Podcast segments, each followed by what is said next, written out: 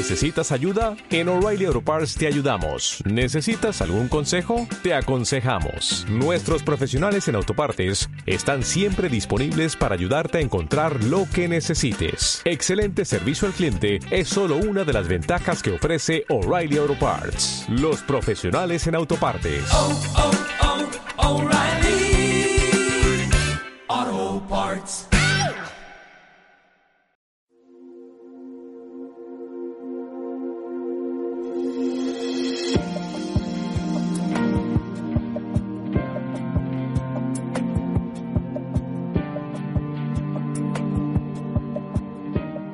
Estamos estudiando el Evangelio de Lucas, estamos haciendo una serie expositiva, vamos avanzando versículo por versículo y actualmente estamos en el capítulo 11. Pero hoy día vamos a hacer un paréntesis y vamos a saltar al capítulo 19, porque próxima semana es Semana Santa. Por tanto, hoy día es el domingo de entrada triunfal y es el texto que vamos a estar estudiando hoy día, Lucas 19. Próximo domingo celebraremos lo que es el domingo resurrección y después para el otro domingo volvemos al capítulo 11. Así que hoy día les pido que vayamos al capítulo 19. El capítulo 19 habla de lo que es la entrada, la llegada de Jesucristo a Jerusalén. Y tenemos que entender esto a la luz de, de todo el contexto, que desde el capítulo 9 hasta el 19 Jesús viene caminando desde Galilea al norte hasta Jerusalén en el sur. Es decir, hay 10 capítulos que nos explican cómo ha sido este recorrido, cómo ha sido la caminata y qué significa el camino a Jerusalén. Que Jesucristo sabía que era un camino en realidad a la cruz. Durante toda esta caminata Jesucristo ha venido caminando como rey. No ha sido una caminata piolita, calladita, sino que al revés. Él ha estado enviando heraldos adelante para que anuncien en las aldeas que él, iba venir, que él llegaba. Es una caminata multitudinaria. En cada uno de los capítulos vemos como la multitud ahí se, se apiña alrededor de, de Jesucristo y, muchos son sanados y ocurren muchas cosas. Es una caminata multitudinaria. Ahora esta multitud de discípulos llega con él a Jerusalén. No solo él ha venido caminando como rey, sino que también como profeta y vocero de Dios. Y vemos en esta caminata muchas enseñanzas, muchas parábolas que, que son centrales ahí en el Evangelio de Lucas. Así que llega finalmente, y cuando llega a, a Jerusalén, el rey no llega solo, llega con una multitud, una multitud de discípulos que lo han visto hacer todos estos milagros. Va a ser una entrada, por tanto, gloriosa y en alegría, pero a su vez, paradójicamente, una entrada con llanto, una entrada en humildad, una entrada triste también. Así que vamos a estudiar este pasaje, este texto, a partir de Lucas 19, versículo 29, y dice así. Y aconteció que llegando cerca de Betfagé y de Betania, al monte que se llama de los olivos, envió dos de sus discípulos diciendo, id a la aldea de enfrente, y al entrar en ella hallaréis un pollino atado, en el cual ningún hombre ha montado jamás, desatadlo y traedlo. Y si alguien os preguntare, ¿por qué lo desatáis? Le responderéis así, porque el Señor lo necesita. El monte de los olivos quedaba justo afuera de Jerusalén había que descender esa loma, que es el Monte de los Olivos, para entrar a una puerta a Jerusalén, una puerta que quedaba justo cerca del templo. Era la entrada por, por vía del templo, por así decirlo. Actualmente el Monte de los Olivos está en la mitad de Jerusalén, Jerusalén ha crecido, pero en esa época estaba justo afuera, era como bajar a Guasanta para entrar a Viña. Ahora, afuerita de, del monte, al otro lado del monte de los olivos estaba Betania, estaban estos pueblos. En realidad eran aldeas que estaban ahí, unos caseríos. Y Jesús les dice, vayan y, y búsquenme un pollino. ¿Qué es un pollino? Un pollino es un burrito que no ha sido montado nunca, es un burrito joven. Búsquenme este burrito joven que nunca ha sido montado, desátelo. Y si les preguntan, le dicen, el Señor lo pide. Raro, ¿no? ¿Por qué haría algo así? ¿Se cansó de caminar? Ahora que le quedan 100 metros, que tiene que bajar la loma. ¿Por qué, ¿Por qué diría algo así si ya lleva caminando 120 kilómetros, que es desde el norte hasta el sur? Y, y, resulta así. Dice, fueron los que habían sido enviados y hallaron como les dijo. Y cuando desataban el pollino, sus dueños les dijeron, ¿por qué desatáis el pollino? Y ellos dijeron, porque el Señor lo necesita. Y lo trajeron a Jesús. Y habiendo echado su manto sobre el pollino, subieron a Jesús encima. Llegan los discípulos hallan todo tal cual como Jesucristo les dijo, y están desatando este burrito y los dueños le dicen, ¿y usted qué onda? Lo necesita el dueño y se fueron. No sabemos cómo reaccionaron en realidad. No sabemos si dijeron ya o dijeron o quedaron plop. No pudieron hacer nada, no sé. La cosa es que se fueron con los burritos, los llevan donde Cristo. Y uno dice, ¿qué, tiene, qué, está pasando acá? ¿Qué tiene el burrito que ver? ¿Y, por qué suben a Jesús encima? ¿Por qué tiene que entrar a Jerusalén con, sobre burrito? Lucas no, no, no nos dice nada al respecto. Lucas es descriptivo. Lucas le escribe a los gentiles que se han ido convirtiendo. Pero Mateo, que escribe el Evangelio a, los judíos que se han convertido, él sí es específico para hablarnos constantemente cómo lo que está ocurriendo en realidad era cumplimiento de lo que decían los profetas en el Antiguo Testamento. Así que el pasaje paralelo de Mateo 21 nos va a decir que esto necesitaba ser así. Tenía que ser así porque era cumplimiento de lo que habían dicho los profetas. En este caso específicamente era cumplimiento de lo que había dicho Zacarías. Zacarías capítulo 9 habla de esto. Zacarías fue un profeta que vivió unos 500 años antes de Cristo. Imagínense alguien que, que profetiza en el 1500, 1600 y se cumple hoy día.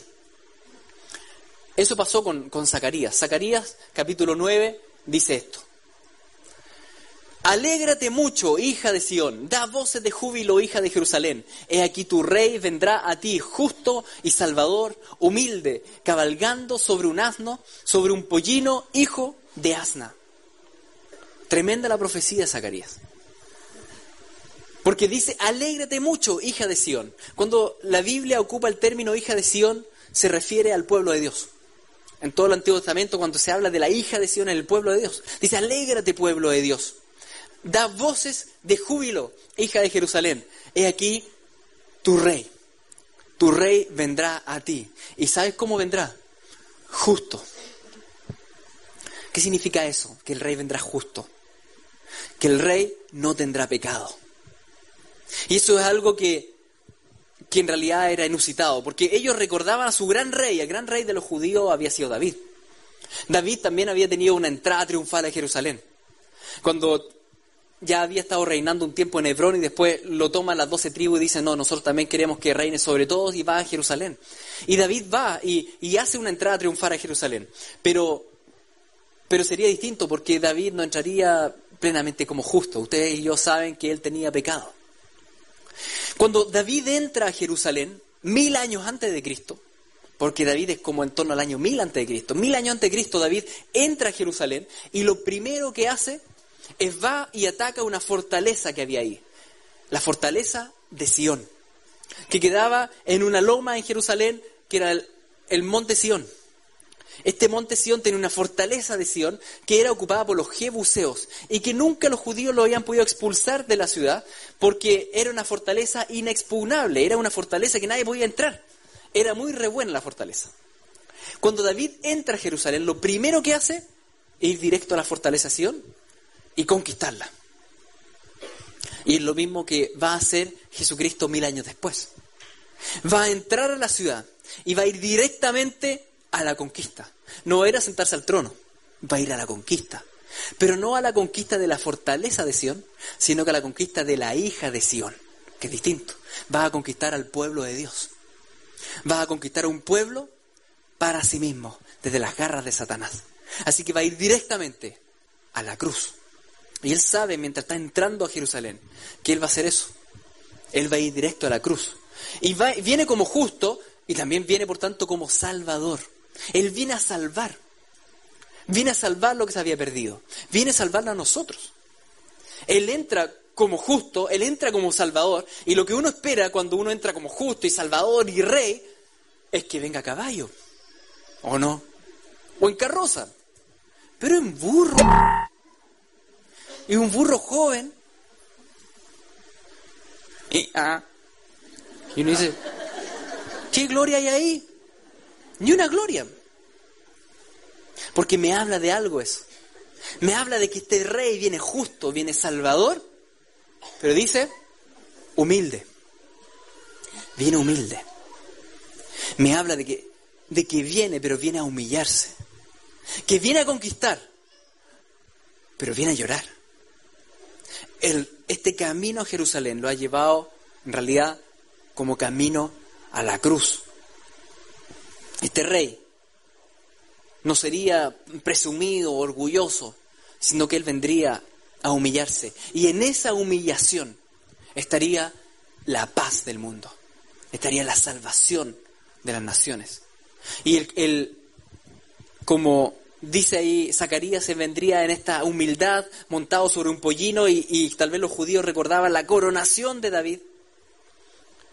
Y eso también sería una coronación, pero una, una coronación muy distinta. Una corona de espinas. El texto de Zacarías continúa y nos habla del alcance que tendría esta entrada triunfal a Jerusalén. Versículo 10 de Zacarías dice, y Efraín, de Efraín destruiré los carros y los, y, y los caballos de Jerusalén y los arcos de guerra serán quebrados y hablará paz a las naciones y su señorío será de mar a mar, desde el río hasta los fines de la tierra y tú también por la sangre de su pacto serás salva. Yo he sacado tus presos de la cisterna en que no hay agua. Efraín era una de las tribus del norte. Recuerden que Israel estaba dividido en el reino del norte y el reino del sur por mucho tiempo, hasta que después fueron exiliados ambos reinos. Efraín es muchas veces una palabra que la Biblia ocupa para referirse al reino del norte. Y para hablar del reino del sur muchas veces hablaban de Jerusalén. Dice acá que este, este rey que venía en justicia, que venía a salvar, que venía humilde, destruiría los carros de guerra de arriba, los caballos de abajo, es decir, traería paz entre el reino del norte y el reino del sur. Y es lo que estamos viendo en esta caminata que Jesucristo efectúa desde el norte hasta el sur, donde el pueblo se, se, junta y se torna un solo pueblo en torno a un solo rey. Vienen todos caminando de Galilea, vienen bajando y llegan a Judá y llegan a Jerusalén y viene toda una multitud, un solo pueblo, unido bajo un solo rey. Los arcos de guerra serán quebrados, pero el alcance de esto será más allá de lo que pensamos. Porque dice, hablará paz a las naciones. Esto sería a las naciones enteras. Su señorío será de mar a mar y desde el río hasta los fines de la tierra. Y cuando hablan del río, generalmente se refieren al gran río Éufrates, que era el río que, que dividía muchos, muchos imperios, que es lo que actualmente queda en Irak. Entonces, hablará de paz a las naciones enteras. La paz no sería solo para el Medio Oriente. Esto sería una paz para el mundo entero. Este rey trae paz al mundo entero. ¿Cómo lo haría? Esa es la gran duda. ¿Cómo, cómo hacer eso? Y montado en un burro. ¿Y, y qué onda? Y continúa Zacarías, dice, tú también por la sangre de tu pacto serás salva. Por tanto, algo iría a ocurrir que iría a ser sangriento. Sangre iba a tener que correr para que hubiese paz en las naciones. ¿De quién sería esa sangre? Aún no lo sabían. Pero la sangre del pacto corría por las venas del rey. Porque nosotros todos hemos pecado y la paga del pecado es la muerte. Nuestra propia sangre no logra expiar nuestro propio pecado, ni el pecado de los demás. Si yo muero por mí mismo, no salvo a nadie, ni a mí mismo. Pero hay una sangre que sí salva a todos, porque es suficiente y porque es perfecta. Es la sangre de Jesucristo, el Rey. ¿Por qué? Porque no tiene pecado. Porque es Dios y hombre a la vez porque es el único mediador. Así que él tenía y cargaba la sangre del pacto, y lo que estaba bajando en el burrito era la sangre del pacto, entrando a Jerusalén. ¿Y qué haría esa sangre? Nos rescataría a nosotros, que somos prisioneros de cisternas rotas que no tienen agua. Lo que sale al final. Yo he sacado tus presos de la cisterna en que no hay agua. ¿Y se acuerdan de la figura Jeremías 2.13? Jeremías 2.13 dice que dos males ha cometido el pueblo de Dios. da la espalda a Dios y va y recurre a sus propias cisternas. Cuando necesitamos paz, cuando necesitamos tranquilidad, decimos, Señor, te pido por favor que me aumenten el sueldo. Porque cuando me aumenten el sueldo voy a tener tranquilidad. Y con eso decimos, con más plata estoy mejor. Y no voy a estar mejor. Porque lo que necesitamos para nuestra tranquilidad no es plata. Es a una persona. Es a Jesucristo. Pero nosotros decimos, no, es que Señor, lo que yo realmente necesito son vacaciones. No puedo tomar vacaciones, enero, febrero, estoy mal. Así que cuando tome vacaciones, tomamos vacaciones, que nos roban, que se rompe el auto, que no sé qué, y llegamos mal. Cisternas rotas. cisternas rotas que no sacian. Lo que realmente necesita es una tarde de cine, tres películas seguidas. ¿Y cómo terminamos? Dolor de cabeza, todo mal, no. No, cisterna rota. Y somos prisioneros de estas cisternas rotas porque recurrimos a una cosa, recurrimos a otra cosa, para nuestra paz, para tener tranquilidad y nada nos sacia. Somos presos de, esta, de estas cisternas que nosotros mismos hemos cavado y no tienen agua. Porque hay una sola agua de vida eterna y es Jesucristo. Y esto es tan importante entender porque no es un sistema que el Señor nos entregó de salvación. No es que el Señor dijo, para que ustedes sean plenos y tengan paz y estén bien, yo les entrego un sistema religioso en el cual caminar. El Señor no nos entrega un sistema, el Señor nos entrega una persona. Jesucristo es el justo, Jesucristo es el Salvador, Jesucristo es vida y libertad, es el agua de vida eterna. Dios no nos dejó un sistema de normas a través del cual nosotros vamos a alcanzar la salvación porque la salvación no es alcanzable por nosotros. Aunque pusiera una norma, la traspasaríamos, porque somos rebeldes y necios y extraviados. No podemos salvar a nosotros mismos. Así que el Señor no nos entrega un sistema de normas, nos entrega a una persona, a Jesucristo. Es Jesucristo el que nos salva. Él no nos entrega un caminito clarito por el cual seguir, nos entrega un buen pastor que me acompaña en todo este camino y que me guía en todo este camino y me introduce en la tierra prometida. Es Jesucristo nuestra salvación. El Señor no nos entregó un sistema religioso, una religión. Nos dijo, ah, lo que necesita el ser humano es una religión.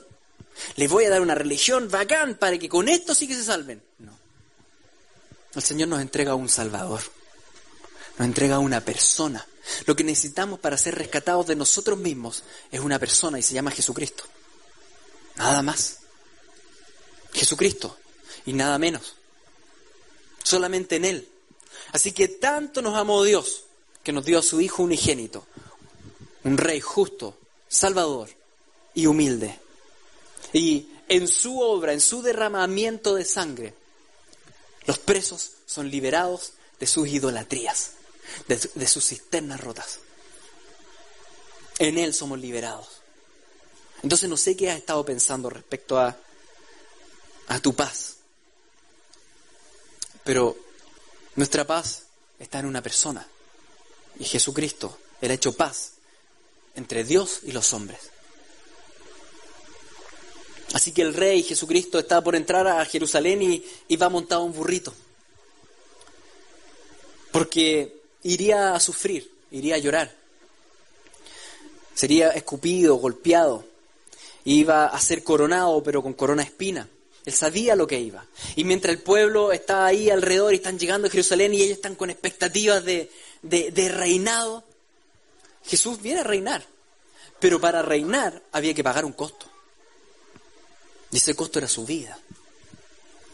Entonces se conjugan estas dos cosas. Y el pueblo está dichoso y está gozoso. Pero Cristo sabe a lo que va. Así que va manso y humilde de corazón. Y cuando llegaba cerca de la bajada del monte de los olivos, toda la multitud de los discípulos, gozándose, comenzó a alabar a Dios a grandes voces por todas las maravillas que habían visto, diciendo, bendito el Rey que viene en el nombre del Señor, paz en el cielo y gloria en las alturas. ¿Quién, quién alaba a Jesucristo? Recuerden que esta ha sido una marcha multitudinaria. Hay gente que lo viene acompañando desde el norte, desde la mitad de territorio, de todos lados. Y mientras van llegando a Jerusalén, el Espíritu los empieza a llenar de dicha, de gozo. Se está cumpliendo algo. Aquí se está cumpliendo un plan que por milenios había sido premeditado por el Señor. Y mientras llegan a ese momento crucial, toda la multitud de discípulos empieza a alabar. Jerusalén entero se conmueve y dice que está llegando. Ven que baja del cerro una multitud, todos cantando, todos alabando, acompañando a una persona que va a montar un burrito. Todos gozosos por las maravillas que habían visto. ¿Qué maravillas? Todo lo que pasó durante el viaje. No es Jerusalén el que está recepcionando a Cristo cantando. Son los discípulos que han acompañado a Jesucristo en el camino los que van cantando. Es lo que han visto sus maravillas. Y llegan ahí, y, ¿y qué es lo que cantan todos? Bendito el Rey que viene en el nombre del Señor. Paz en el cielo. Gloria en las alturas. No sé si entendían realmente lo que estaban cantando. Probablemente no. Pero llenos del Espíritu cantan nomás. Están todos gozosos, regocijándose. Ni siquiera sé si, si se estaban acordando lo que Zacarías había dicho alguna vez, que la hija de Sión se iba a regocijar en esta entrada triunfal del rey. Ahí tenemos la hija de Sión regocijándose, tenemos el cumplimiento. ¿Y por qué cantan todos esa, esa frase? En realidad están cantando un salmo, un salmo que es el Salmo 118, un salmo muy potente también, muy especial. Y quiero que leer ahí algunos versículos con ustedes. Vamos a leer el Salmo 118, pero desde el versículo 20. Dice así. Esta es puerta de Jehová, por ella entrarán los justos. Pregunto, ¿quién es la puerta a través de la cual nosotros llegamos al Padre? Jesucristo. Él es la puerta. No solo es la puerta, Él también es el camino. No es que alguna vez entregué mi vida a Jesucristo y después, bueno, voy a ver cómo puedo vivir este sistema religioso. No. Entro por la puerta y el caminar es estar con Cristo. Ese es el camino del discípulo. Jesús es la puerta y es el camino. Esta es puerta de Jehová, por ella entrarán los justos. Jesucristo. Te alabaré porque me has oído y me fuiste por salvación. ¿Quién es nuestra salvación? Jesucristo. El Señor nos escuchó y nos envió no un sistema, nos envió a una persona, a un Salvador. La piedra que desecharon los edificadores ha venido a ser cabeza del ángulo. ¿Quién es esa piedra? Jesucristo. La piedra angular de, esta, de este templo, de esta iglesia, que no está construida por piedras muertas, sino que por piedras vivas, que es el pueblo de Dios. Dios tiene un templo en esta tierra y ese templo somos tú y yo, el cuerpo de Cristo. Pero para que existiera ese, ese templo debía haber una piedra angular. Jesucristo, la cabeza del cuerpo. Jesucristo es la piedra angular. De parte de Jehová es esto, y es cosa maravillosa a nuestros ojos. Este es el día que hizo Jehová. Nos gozaremos y alegraremos en él. Y si se dan cuenta, este salmo también me está indicando a Jesucristo y a la entrada triunfal y al día de salvación. Cuando cantamos este el, este es el día de Jehová, nos gozaremos, nos alegraremos en él, no estamos solo hablando de que estamos contentos porque es día domingo y hay solcito, no, estamos hablando del día de salvación. Estamos hablando que ha venido el Salvador, la piedra angular, la puerta por la cual podemos entrar al reino de los cielos. Ha llegado. Nos gozaremos, nos alegraremos en Él. Oh Jehová, sálvanos ahora, te ruego. Te ruego, Jehová, que nos hagas prosperar ahora. Bendito el que viene en el nombre de Jehová. Y ven cómo este salmo está hablando de lo que iba a suceder, de este Salvador que iba a venir, porque todo el Antiguo Testamento me indica a Cristo y el Nuevo Testamento me explica el Antiguo Testamento. El Antiguo Testamento me profetiza a Jesucristo y el Nuevo Testamento vemos el cumplimiento del Antiguo Testamento. Entonces tenemos este salmo que me habla constantemente de Jesucristo. Y tenemos a los discípulos cantando dichosos este salmo. Aunque no sé si entendían la profundidad de esto, porque aún no entendían la obra en la cruz. Entonces dice, bendito el que viene en el nombre de Jehová, desde la casa de Jehová os bendecimos. Jehová es Dios y nos ha dado luz. ¿Quién es la luz? Jesucristo es la luz. Él nos alumbra, Él nos guía en el caminar. Atad víctimas con cuerdas a los cuernos del altar. ¿Quién es la víctima que fue atada al altar? Jesucristo, sacrificio de expiación por nosotros. Él es nuestro sacrificio. Mi Dios eres tú y te alabaré. Dios mío, te exaltaré. ¿Quién es nuestro Dios? Jesucristo, verdadero Dios, verdadero hombre. Alabad a Jehová porque Él es bueno porque para siempre es su misericordia. ¿Y en quién tenemos misericordia eterna para con el Padre? En Jesucristo. Por tanto, cada versículo y cada frase de este salmo estaba hablando de Jesucristo y de lo que iba a pasar. Y cuando la multitud viene caminando con él y él viene montando en burrito y bajando el cerro, el Espíritu los inspira con este Salmo 118, a cantarlo, porque estaba cumpliendo lo profetizado y lo preparado por tantos siglos. Y se está cumpliendo. Y cantan. Pero lo que enfrentaban era Jerusalén. Viene la multitud de discípulos, viene Jesucristo, viene el rey, pero tenía que ir a Jerusalén. Y ustedes saben lo que significa Jerusalén. Jerusalén, Jerusalén, tú que matas a tus profetas y a todos los que el Señor te envía, a todos los siervos e incluso al Hijo unigénito.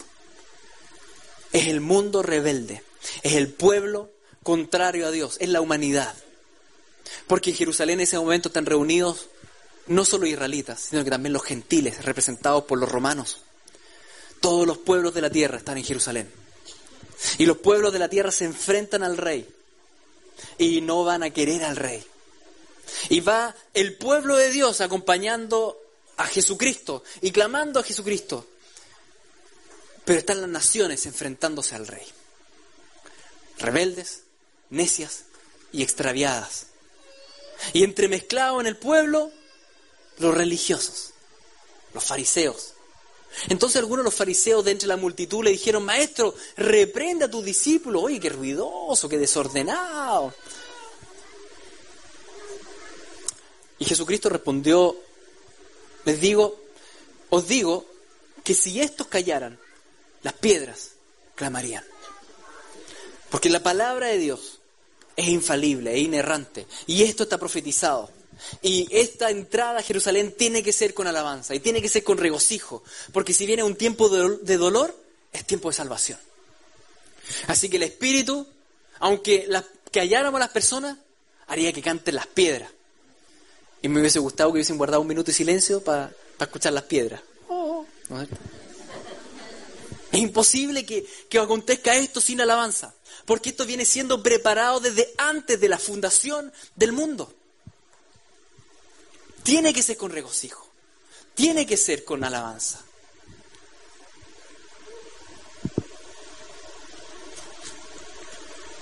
Y cuando llegó cerca de la ciudad, al verla, lloró sobre ella. Y miren el contraste, porque están todos contentos. Están todos alabando. Viene toda la, toda la multitud regocijándose. Y Jesucristo mira la ciudad y llora. Llora. Oh, si también tú conocieses, a lo menos en este tu día, lo que es para tu paz. Mas ahora está encubierto de tus ojos.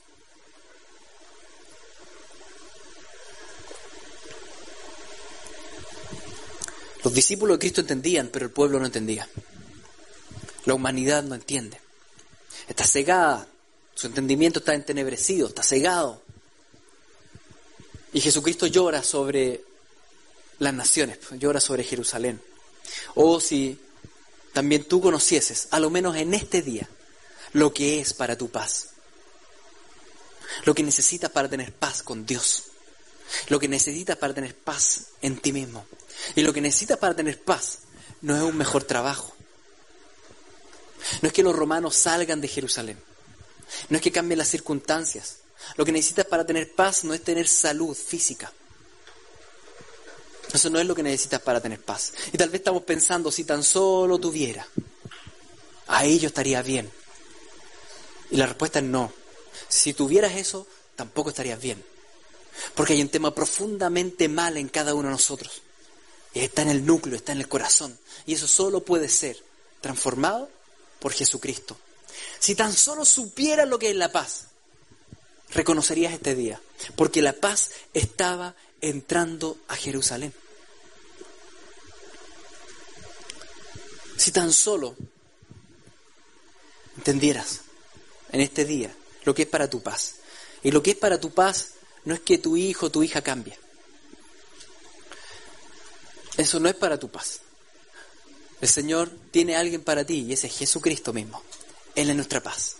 Con Él tenemos paz para con Dios. Nada más. No necesitamos más. Él es tu herencia. Él es tu porción. Él es nuestra paz. Pero la humanidad no entiende y está cegada. Y nos resistimos y somos rebeldes a Él. Y Jesucristo se compadece del mundo. Pero el mundo está ciego, está cegado. Así que Jesús continúa diciendo, porque vendrán días sobre ti cuando tus enemigos te rodearán con vallado y te sitiarán y por todas partes te estrecharán y te derribarán a tierra y a tus hijos dentro de ti y no dejarán en ti piedra sobre piedra por cuanto no conociste el tiempo de tu visitación. Cuarenta años después de la muerte y resurrección de Cristo, Jerusalén es arrasado. Y estuvo en manos de los gentiles por dos milenios hasta que se cumplió el tiempo del Señor como estaba profetizado. Jerusalén fue arrasado. ¿Por qué? ¿Por qué Jerusalén fue destruido después por los romanos? Jesús dice por esto, porque el rey está entrando a tu ciudad y no, tú no conociste el tiempo de tu visitación. La pregunta cae sobre nosotros. ¿Hemos nosotros conocido el tiempo de la visitación? El tiempo de salvación donde el Rey ha llegado a nuestra vida. Entendemos que Él me viene a libertar. Yo que he sido preso de, esta, de estos pozos sin agua, como dice Zacarías. Él me viene a libertar de eso. En Él yo tengo agua de vida eterna. ¿En qué cosas he estado buscando ser saciado? Y que me ha llevado a pecar en distintas, de distintas maneras. Porque lo que pasa es que yo necesito esto, necesito el afecto, necesito el amor y necesito sentir eh, alegría y necesito, pero no lo busco en Cristo, lo busco en las cosas de este mundo. Busco en cosas que no me van a saciar. He conocido el tiempo de la visitación o también soy rebelde a Jesucristo.